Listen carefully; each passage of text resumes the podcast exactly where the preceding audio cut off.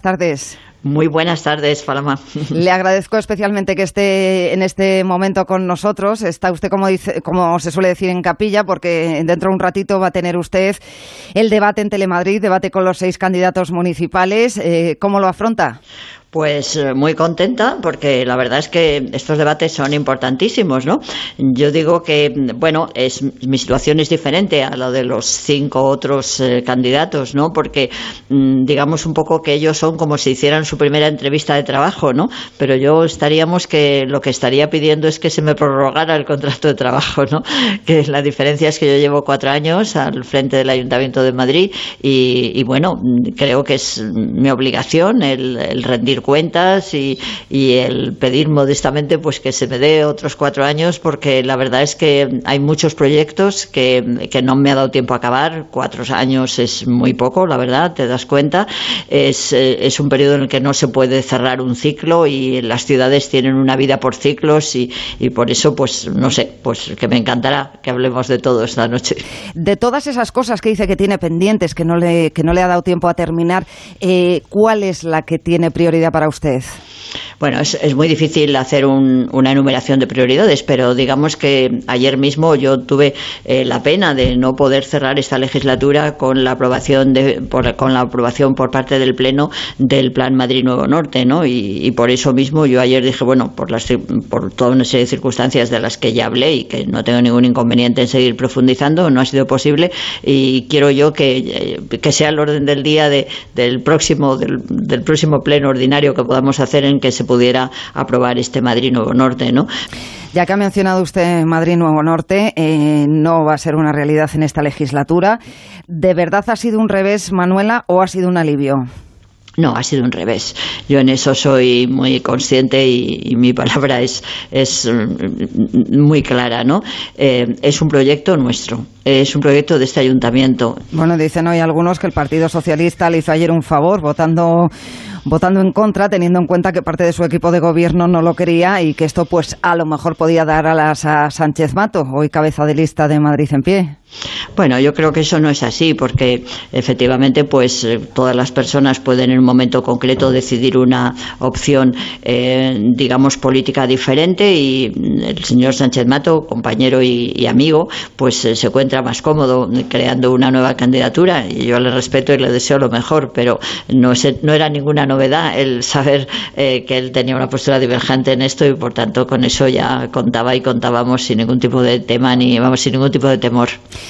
Bueno, alcaldesa, vamos a hablar de Madrid Central. Parece que poco a poco, con mucha tranquilidad, no sin dificultades, se va sentando Madrid Central. ¿No habría ido todo algo más rodado si se hubiera esperado a tener listas todas las medidas que implica esta, este área de restricción?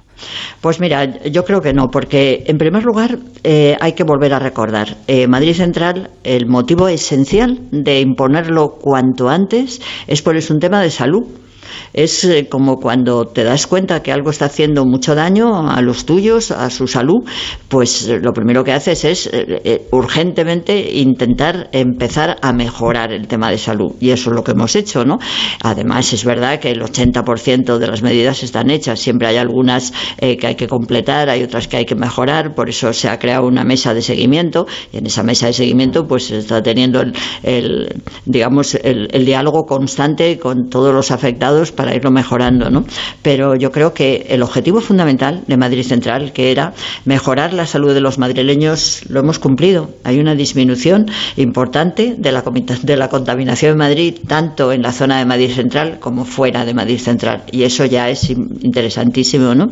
Luego también hemos cumplido un objetivo que es muy trascendente y es que teníamos encima de nuestra cabeza, de nuestro país, como si dijéramos, el comisario de Medio Ambiente de la Comunidad Europea, el señor Carmenu ya nos había eh, avisado de que iban a girar una multa porque no estábamos tomando ninguna medida para disminuir eh, la, contaminación de Madrid y cuando él sabe que hemos ya puesto Madrid y que la contaminación está disminuyendo, pues no solamente no nos han puesto la multa, sino nos han felicitado. ¿no? Ya que me habla usted de multas, eh, en marzo, según datos de, de, de su ayuntamiento, se pusieron más de 4.000 multas, pero dicen las asociaciones de automovilistas que las multas no están llegando, que están ustedes esperando a que pasen las elecciones. Bueno, e, eso no es verdad. Eh, las multas se están gestionando. Nosotros tenemos un proceso, mm, digamos, eh, informático que nos permite no solamente gestionar y tramitar las multas de tráfico, sino todas en general, ¿no? Y creo que se ha retrasado, pero creo que ya están llegando y me parece que ya hemos tenido algunos comentarios sobre ellas. No te sé decir exactamente cuántas han llegado, pero sí sé que están que se están gestionando. Por cierto, eh, ha dicho esta mañana el candidato popular José Luis Martínez Almeida que él, si es alcalde, va a rebajar las multas de 90 a 50 euros y un 25 y a 25 por pronto pago. ¿Qué le parece? Bueno, nosotros tenemos una política, yo creo que ya hemos llevado a cabo mucho más interesante, que es dejar muy claro que las multas eh, no tienen ninguna voluntad recaudatoria, sino de cambiar las actitudes de las personas que han infringido las normas, las que sean, ¿no? Entonces, en esa medida, nosotros ya también, por supuesto, tenemos la posibilidad de la disminución de la multa por el pago más inmediato, eso ya está previsto, ya se está haciendo, pero sobre todo yo creo que es muy interesante que nosotros tenemos la posibilidad de que las personas no paguen la multa, sino que la sustituyan eh, por trabajos en beneficio del ayuntamiento. ¿no? Y vamos a intentar también hacer una, una ordenanza general de mediación, porque es verdad que también en las multas a veces lo que nos interesa es eh, mediar, llegar a acuerdos con la persona multada, porque eh, muchas veces el afán, ya te digo, no recaudatorio, sino al contrario, de entendimiento, de cambiar las conductas, pues es interesante. Y vamos a crear un área especial y ahí va una mediadora que va a llevar el área de mediación, que la vamos a llamar la área de convivencia y de paz. Señora Carmena, eh, ¿está entre sus planes eliminar dos o tres carriles en el Paseo de la Castellana? Bueno, lo que estamos planteando en el Paseo de la Castellana, lo más importante es el carril bici. Nos parece que es necesario desde hace mucho tiempo y de momento el proyecto más importante que tenemos es el del carril bici a lo largo de toda la Castellana.